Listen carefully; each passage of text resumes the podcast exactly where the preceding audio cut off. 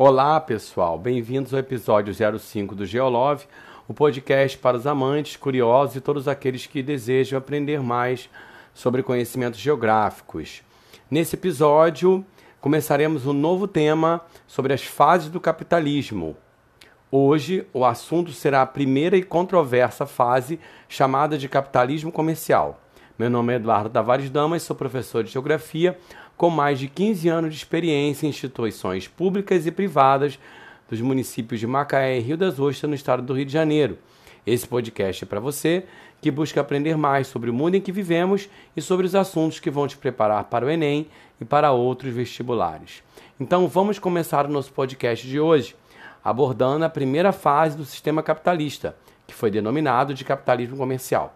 O capitalismo comercial ele surge a partir da crise do feudalismo, que começou essa crise durante a baixa Idade Média entre os séculos XI e século XV.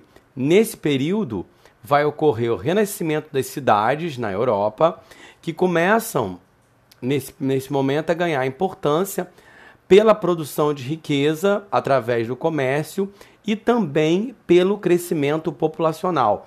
Vai começar então um processo migratório é, do campo, dos feudos, para as cidades devido ao crescimento populacional dos feudos que não estavam conseguindo mais dar conta de toda a população que estava habitando naqueles lugares. Então vai começar um êxodo para as cidades que vai é, contribuir para o seu renascimento, para o seu crescimento e também para a mudança do próprio sistema que vai começar a entrar em crise naquele momento.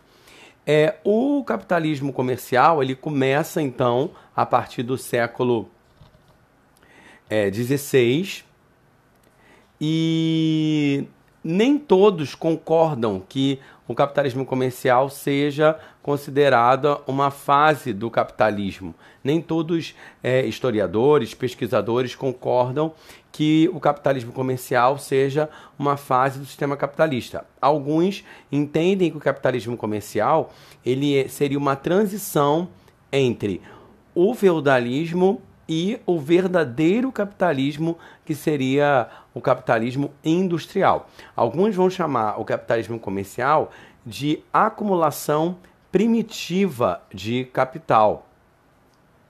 Esse capitalismo comercial, é, nós vamos trabalhar com, considerando essa fase como uma fase é, do capitalismo, uma fase específica, mas como eu já afirmei, nem todos vão considerar é, esse período como uma fase específica, vão considerar apenas como um período de transição entre feudalismo e o verdadeiro capitalismo, que seria o capitalismo industrial.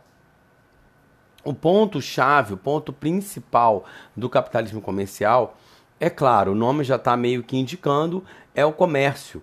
E através, esse comércio realizado através de uma classe que social que vai ganhando poder econômico e poder político, influência é, cada vez maior, que seria a burguesia que surge através do comércio.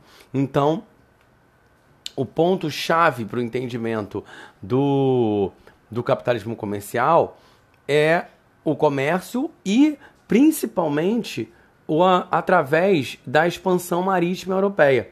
Quando os europeus no século XVI começam a busca é, por expandir através das navegações do mar Mediterrâneo e, e, principalmente depois através do Oceano Atlântico, é que você vai ganhar uma, uma grande importância para essa mudança que vai ocorrer no mundo então, naquele período. E aí, um ponto-chave para a gente entender esse momento, essa mudança, é, inclusive, que marca uma passagem, é considerado a mudança de um sistema para o outro sistema, de uma fase, de uma idade para outra idade, né? a entrada do mundo numa nova idade histórica, seria a tomada de, de Constantinopla em 1453 pelo Império Turco é, Otomano. Então, quando Constantinopla é, foi, foi tomada pela, pelos turcos, e aí houve então uma, uma, uma mudança, uma necessidade de você buscar novas rotas comerciais é, pelos europeus. Por quê? Porque é, os turcos eles fecharam aquela rota comercial que existia naquele momento, passando pelo antigo Império Romano do Oriente, cuja capital era era é, Constanti, Constantinopla. Né? Então, essa data da tomada de Constantinopla é considerada como a data que, dá, que seria o fim da Idade Média oficial, vamos dizer assim, e o início da Idade da Idade Moderna. Então, essa queda de Constantinopla ela vai interromper a, a, essa passagem, essa rota comercial entre Europa e Oriente e vai impulsionar aos europeus, aos reinos europeus, a busca por novas rotas que até então essas rotas estavam restritas ao mar Mediterrâneo. E agora essa busca para chegar até o Oriente vai incluir, por exemplo, é, se aventurar pelo Oceano Atlântico, aquele oceano misterioso, oceano que se acreditava, inclusive, na época que existiam monstros que engoliam os navegadores. Então, essa, eles vão se lançar ao desconhecido a partir dessa necessidade que surgiu com, é, com a queda é, da, da cidade de Constantinopla, que era o império, antigo império romano do Oriente, império bizantino.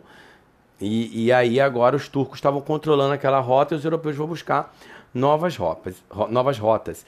E aí você vai ter um momento que as monarquias europeias que estavam passando durante aquele período lutando por um processo de centralização do poder, na Idade Média o poder estava muito concentrado na mão dos senhores feudais, mas os reinos europeus começam a partir do século XVI, até anteriormente, já com Portugal, no século XV, e depois vão Espanha, eles começam um processo de unificação, de centralização do poder, é, de formação de monarquias absolutistas, onde o rei passa a ter o controle e toma esse controle que estava muito nas mãos dos senhores feudais e é através dessa centralização, esses reinos, esses reis, esses monarcas começam nesse processo de se lançar em busca de novas rotas para poder acumularem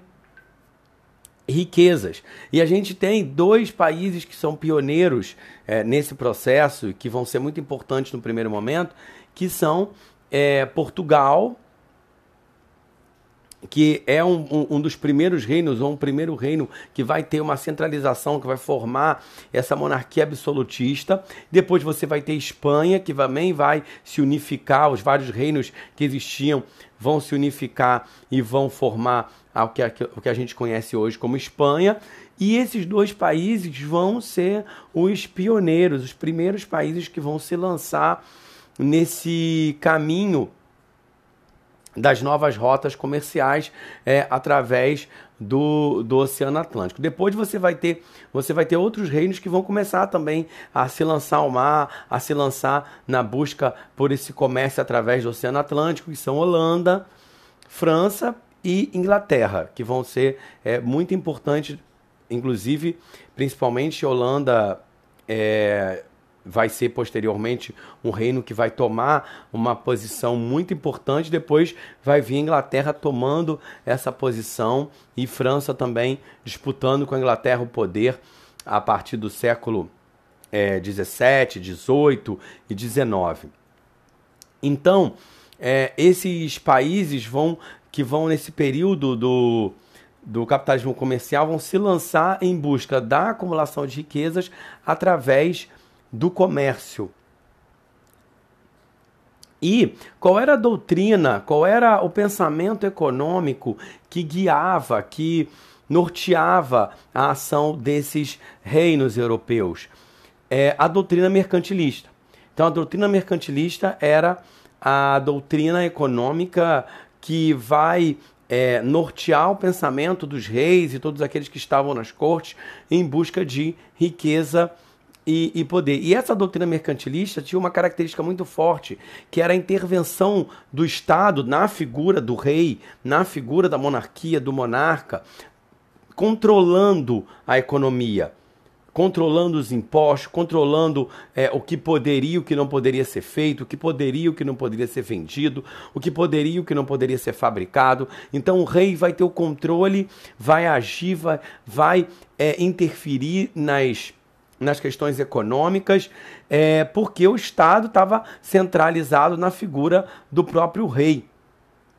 E o poder na figura do rei, é claro, com auxílio de classes sociais que, que o davam que o davam sustentação, mas em torno da figura do rei. E a base da acumulação de capital nesse período, nesse período era o comércio, seja o comércio de especiarias, de você ir até as Índias e no Oriente em busca de especiarias como cravo, como canela, como cardamomo, especiarias que tinham um valor alto enquanto tempero é, para as cozinhas dos, dos nobres da Europa. Então eles iam para esses, para esses reinos, é, para esses lugares distantes, traziam e vendiam por um alto valor e aí conseguiam ter um lucro nesse processo. Também é a venda de produtos tropicais, que foi uma, uma maneira que esses reinos conseguiram criar para também acumular riqueza, que é implantando é, nos países, ou vamos dizer assim, não seriam países, em territórios que eles conquistaram, produções de mercadorias é, tropicais que não tinham condições, devido às questões climáticas, de serem produzidas na Europa. E também um outro elemento que foi utilizado para enriquecimento e para gerar riqueza para os europeus foi o próprio tráfico de pessoas, de escravos, que as pessoas se tornaram mercadorias. E essas pessoas passaram a, a ser vendidas é, em outros continentes, principalmente trazidos para a América para serem vendidos como mão de obra, como objeto para, para, para a produção desses produtos que eram é, plantados e cultivados nos países, é, nos territórios das colônias, das, das metrópoles europeias. E aí você tem é, quais são essas características dessa doutrina mercantilista que além é, dessa base comercial, que características a gente tem que o mercantilismo meio que preconizava, que ele pregava. Uma coisa era o metalismo, era acumular metais preciosos. Um dos objetivos da doutrina mercantilista era que os, que os reinos acumulassem metais preciosos. Uma forma de acumular era é, você é, obtendo vantagem através do comércio, você conseguindo acumular é, metais preciosos através do comércio. Uma outra forma de conseguir metais preciosos seria você achar em outro local minas de ouro, de prata e de outras, outros metais preciosos para acumulação. Uma outra coisa importante também era a balança comercial favorável, era você vender mais, exportar, vender mais do que você comprar. Então, assim você tem uma balança comercial favorável. Outra característica era o protecionismo, era o estímulo à exportação e restrição à importação. Você estimular a, a proteção dos seus produtos, vamos dizer assim, e desestimular que você compre novos produtos. Então, essa também proteger o que é seu e, e da, de uma competição externa e, é, e evitar também que, que você compre muito produto de fora. Outra questão também, outra característica era o monopólio. A, a metrópole, é, que eram essas nações, esses reinos, eles exerciam controle sobre o comércio e sobre os territórios que eles conquistaram, que eles descobriram, entre aspas, que eles conquistaram nesse processo de, de expansão. E eles tinham controle total, ou objetivavam ter esse controle total, para impedir que outros reinos invadissem aquele território ou que outros é, grupos ganhassem, enriquecessem dinheiro sem prestar conta para o rei e para a sua corte. E, e o rei não ficasse sabendo do que estava acontecendo na, naqueles territórios que eles tinham conquistado. Então, o monopólio porque só aqueles territórios só poderiam exercer ou ter relações comerciais com o seu país que o dominava, com a sua potência dominante. Então, a partindo ou continuando nessa ideia de, ter, de monopólio, é nesse período que os europeus, nesse processo de expansão, que, que esse período vai ser chamado também de grandes navegações, a era, o período do descobrimento, dos descobrimentos, os europeus eles vão acabar descobrindo para eles, embora aqueles lugares já existiam pessoas, já existiam povos que moravam ali, eles vão descobrir, vão é, descobrir que existiam outros territórios e outros povos que moravam nesses territórios, é evidente, e eles vão partir então para a conquista desses desses territórios. Eles vão partir então para é, dominar e para controlar esses territórios. E, e aí uma data marcante para isso é, é 1492, quando Cristóvão Colombo ele chega na América, ele descobre mais uma vez, entre aspas, a América, e aí ele vai achar que estava chegando nas Índias, porque o objetivo dele era partindo da ideia de que a Terra fosse redonda, que se ele desse uma volta, ele ia alcançar o Oriente, o que ele estava certo no sentido da, da, da ideia geográfica de partir naquela direção e chegar ao Oriente, só que ele não sabia que é, no caminho dele tinha um continente que o impediu de fazer isso. E ele achava que tinha chegado a as Índias, e quando ele atingiu a América, ele encontrou aqueles povos que depois vão ficar conhecidos como índios.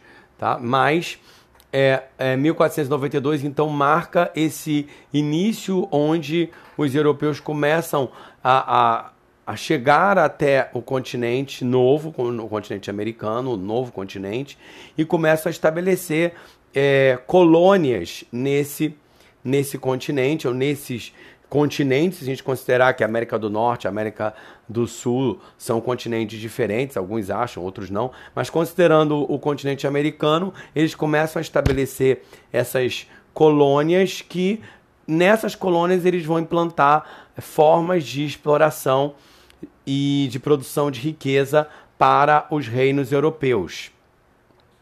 Então, essas colônias americanas vão ser muito importantes para os reinos é, da Europa enriquecerem a partir da extração e da produção de riquezas nesses lugares. Então, é, que tipo de produção, que tipo de, de vamos dizer assim, de quais são as formas que os europeus é, implantaram, que sistemas eles implantaram para é, conseguir, vamos dizer, extrair riqueza, produzir riqueza dessas colônias, desses, desses territórios que eles tinham conquistado em cima ou estavam conquistando em detrimento daqueles povos que já existiam ali, vários e inúmeras nações com línguas diferentes, com culturas diferentes, com níveis de, de desenvolvimento tecnológico, cultural também diferente uns dos outros. Que tipo então de sistemas de sistemas foram implantados nesse lugar? Nós vamos agora dar um intervalinho depois a gente volta para falar então desses sistemas que foram implantados nos é, territórios ultramarinos, né, além mar, nas colônias europeias no continente americano.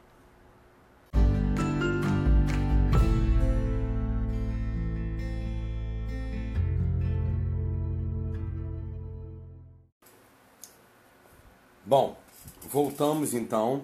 Vamos continuar falando sobre os sistemas de produção, de acumulação de riqueza, de exploração que os europeus eles implantaram nas colônias que eles estabeleceram na América. É bom a gente lembrar que inicialmente os primeiros países a implantar esses processos de exploração e de colonização na América foram Portugal e Espanha, que foram, como eu já disse anteriormente, os pioneiros na expansão marítima. E uma data importante e que muito significativa nessa exploração, nessa divisão de territórios entre Portugal e Espanha, foi o Tratado de Tordesilhas, que foi estabelecido em 1494. Nesse tratado, Portugal e Espanha dividiam as terras descobertas entre leste e oeste. As terras a leste do tratado ficariam com Portugal e as terras a oeste ficariam com a Espanha. Inicialmente, a, a primeira, vamos dizer assim, demarcação o tratado ficava no Oceano Atlântico. Então Portugal, na verdade, não teria direito a nenhuma terra na América, mas os portugueses não aceitaram e deram uma empurradinha no tratado mais para oeste, e aí eles conseguiram pegar parte do Brasil com esse com esse novo tratado ou com no, essa nova linha imaginária do Tratado de Tordesilhas, né? Então, Portugal já devia estar de olho que tinha alguma coisa naquele local. Então, esse tratado é importante para a gente mostrar, primeiro, como era o poder desses dois é, países no início do processo de descobrimento, do período de descobrimento, por terem sido os primeiros a realizar esse, essa exploração, e também a questão da importância dos territórios da, e da conquista de territórios para os povos naquele momento, com, em busca de riquezas. E nesse caso, é, o que, que esses povos, como eu falei, implantaram na, nas colônias? Uma coisa foi buscar é, metais preciosos, atrás de metais preciosos. E a Espanha teve a, a sorte, vamos dizer assim, não sei se a palavra se aplica, mas teve, de certa forma, encontrou povos é, que tinham já conhecimento, já sabiam utilizar metais, já trabalhavam com metais e que facilitou muito a vida é, dos espanhóis nesse processo de exploração. Esse encontro aí com os povos incas, com os povos astecas, que já conheciam metais preciosos, principalmente na, na, na América do Sul, com os incas esses povos que possibilitaram que os espanhóis já tivessem acesso a minas de prata e já começassem a explorar, e assim a Espanha enriqueceu muito a partir do século XVI e no século XVII, a partir da exploração dessas colônias é, espanholas que estavam na América ricas em prata, na América, é, na região dos Andes, ali, a região onde ficava o Império Inca. Outra forma de de conseguir acumular riqueza através do comércio foi explorando produtos exóticos, pegando produtos que, que não tinham na Europa, que podiam ser vendidos por um valor, para alguma utilidade na Europa, que foi o caso, por exemplo, do pau-brasil, que os portugueses começaram a fazer é, escambo, que é aquela troca de produtos sem nenhum tipo de moeda, então eles começaram a trocar produtos com os indígenas e esses indígenas iam lá na floresta, pegavam os, o pau-brasil e eles vendiam esse pau-brasil para na Europa para tingir tecidos de vermelho. Então essa foi uma outra forma de, de conseguir acumular é, capital, acumular é, dinheiro, riqueza, utilizando dessa, dessa, dessa maneira de você pegar produtos exóticos e vender na Europa. Também aconteceu isso muito na Amazônia, depois, quando a Amazônia começou a ser ocupada, com a você pegar drogas. Drogas seriam plantas que poderiam ser utilizadas para para medicamentos e serem vendidas em outros lugares. Também foi uma forma de conseguir dinheiro através desses produtos que não existiam, produtos exóticos, produtos que eram originários da, da América. Outra forma também, muito importante, muitíssimo importante, foi a plantação de espécies agrícolas tropicais aqui é, nos, nas colônias para serem vendidas na Europa. para serem vendidas na Europa que não tinha condições climáticas de ter essas, essas espécies, de plantar essas espécies. Então foi implantado aqui cana-de-açúcar, foi implantado aqui tabaco, foi, foi implantado outras culturas também ao, na América como um todo, que possibilitaram o enriquecimento, ou contribuíram para o enriquecimento desses reinos através da exploração e da produção desses produtos tropicais para serem vendidos na Europa. Esses produtos tropicais, eles eram é, produzidos, eles eram é, cultivados num sistema que ficou denominado como plantation. Quais são as características da plantation? São grandes propriedades, latifúndios, é, grandes fazendas voltadas para a produção de monoculturas para exportação, então eram era voltadas para a produção de apenas um produto para exportar para a Europa, principalmente, para ser vendido na Europa esse produto, utilizando principalmente a mão de obra escrava africana. A mão de obra escrava vinda da África a partir do tráfico negreiro, que também, como eu já disse, foi uma forma encontrada pelos colonizadores, pelos europeus, de ganhar dinheiro. Uma forma que a burguesia também encontrou de acumular capital através do comércio de pessoas entre África e América. Então, os latifúndios monocultores para exportação, as plantations, utilizaram milhões e milhões de escravos que é, vieram através do tráfico negreiro para a América. Também houve, em alguns casos, em alguns lugares, em alguns países, a utilização de mão de obra indígena, mas é, a mão de obra indígena não levava, não era interessante, principalmente ocorreu isso aqui no Brasil, um dos lugares principais onde isso ocorreu. O Brasil foi um dos lugares, ou foi o lugar da América que recebeu mais escravo. Por quê? Porque esse tráfico ele também gerava lucro. Os indígenas você ia escravizava, você é, impedia de eles continuarem no seu, nos seus lugares originais para colocarem para trabalhar, mas você não tinha que isso não ia gerar lucro para os comerciantes, porque você ia lá destruir aquele, aquele, aquela aldeia, aquele local onde os indígenas moravam e depois levavam ele para trabalhar nas áreas de fazenda. Então não gerava esse processo, não gerava dinheiro, mas o, o tráfico de escravos sim. Então o tráfico de escravos foi uma coisa que gerou lucro, por isso que foi importante, por isso que foi muito utilizado ao longo dos séculos é, na colonização americana. É, e aí essa relação entre colônia e metrópole deu origem àquilo que a gente chama de pacto colonial a colônia ela só poderia comercializar, ela só poderia estabelecer relações comerciais com as suas potências que dominavam, com as suas respectivas é, metrópoles, os países que tinham controle político, territorial sobre essas colônias. Eles não podiam, ah, vou, agora eu vou quero colonizar, eu quero comercializar com outro povo que não seja Portugal. O Brasil não tinha essa possibilidade, porque havia uma relação de exclusividade que era dada por esse pacto colonial. E essa, e essa relação é, ela vai também se caracterizar pelo tipo de papel que cada um tinha nessa relação, que a gente vai ver mais aqui rapidinho, daqui, daqui para frente, daqui a um momento a gente vai ver isso.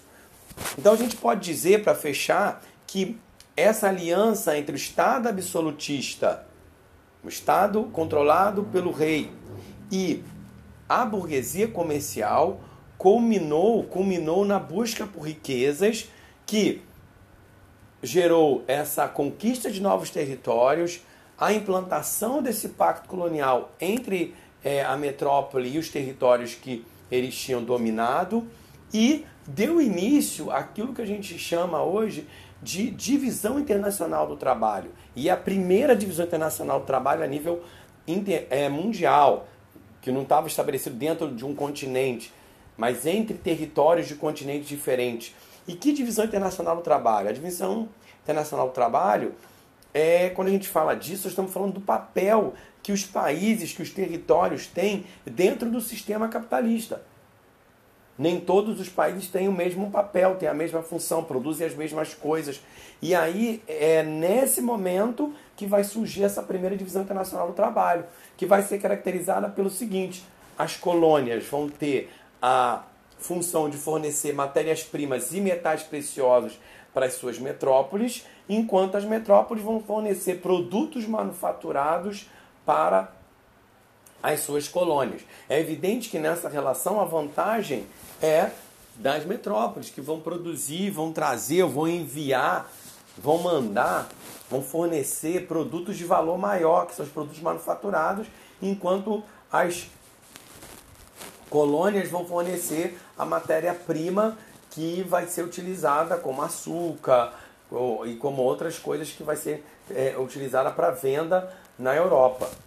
Então essa é a primeira é, divisão internacional do trabalho de papéis entre territórios diferentes, com funções diferentes, que vai se estabelecer é, através do desenvolvimento do capitalismo. Essa divisão de papéis entre colônias e metrópoles, tá bom? Então,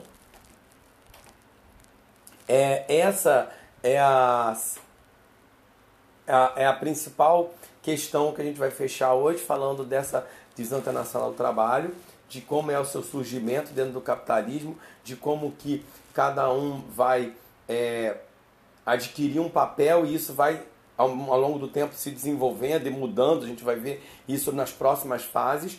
Então a gente fecha com essa questão da DIT, que é como é chamada a Divisão Internacional do Trabalho, DIT, e a gente também fecha esse episódio de hoje então queria agradecer eh, quem nos ouviu durante esse episódio, você que nos escutou durante esse episódio. Eu espero que você tenha entendido os assuntos que foram abordados no episódio, que tenha ficado claro para você o que a gente falou sobre o capitalismo comercial.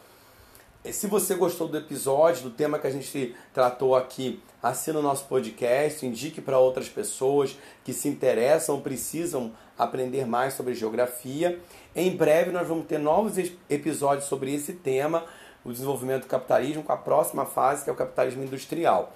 E não se esqueça a nossa frase final: o conhecimento não está na mão dos mais inteligentes, mas sim dos mais interessados. Abraços e até o próximo podcast.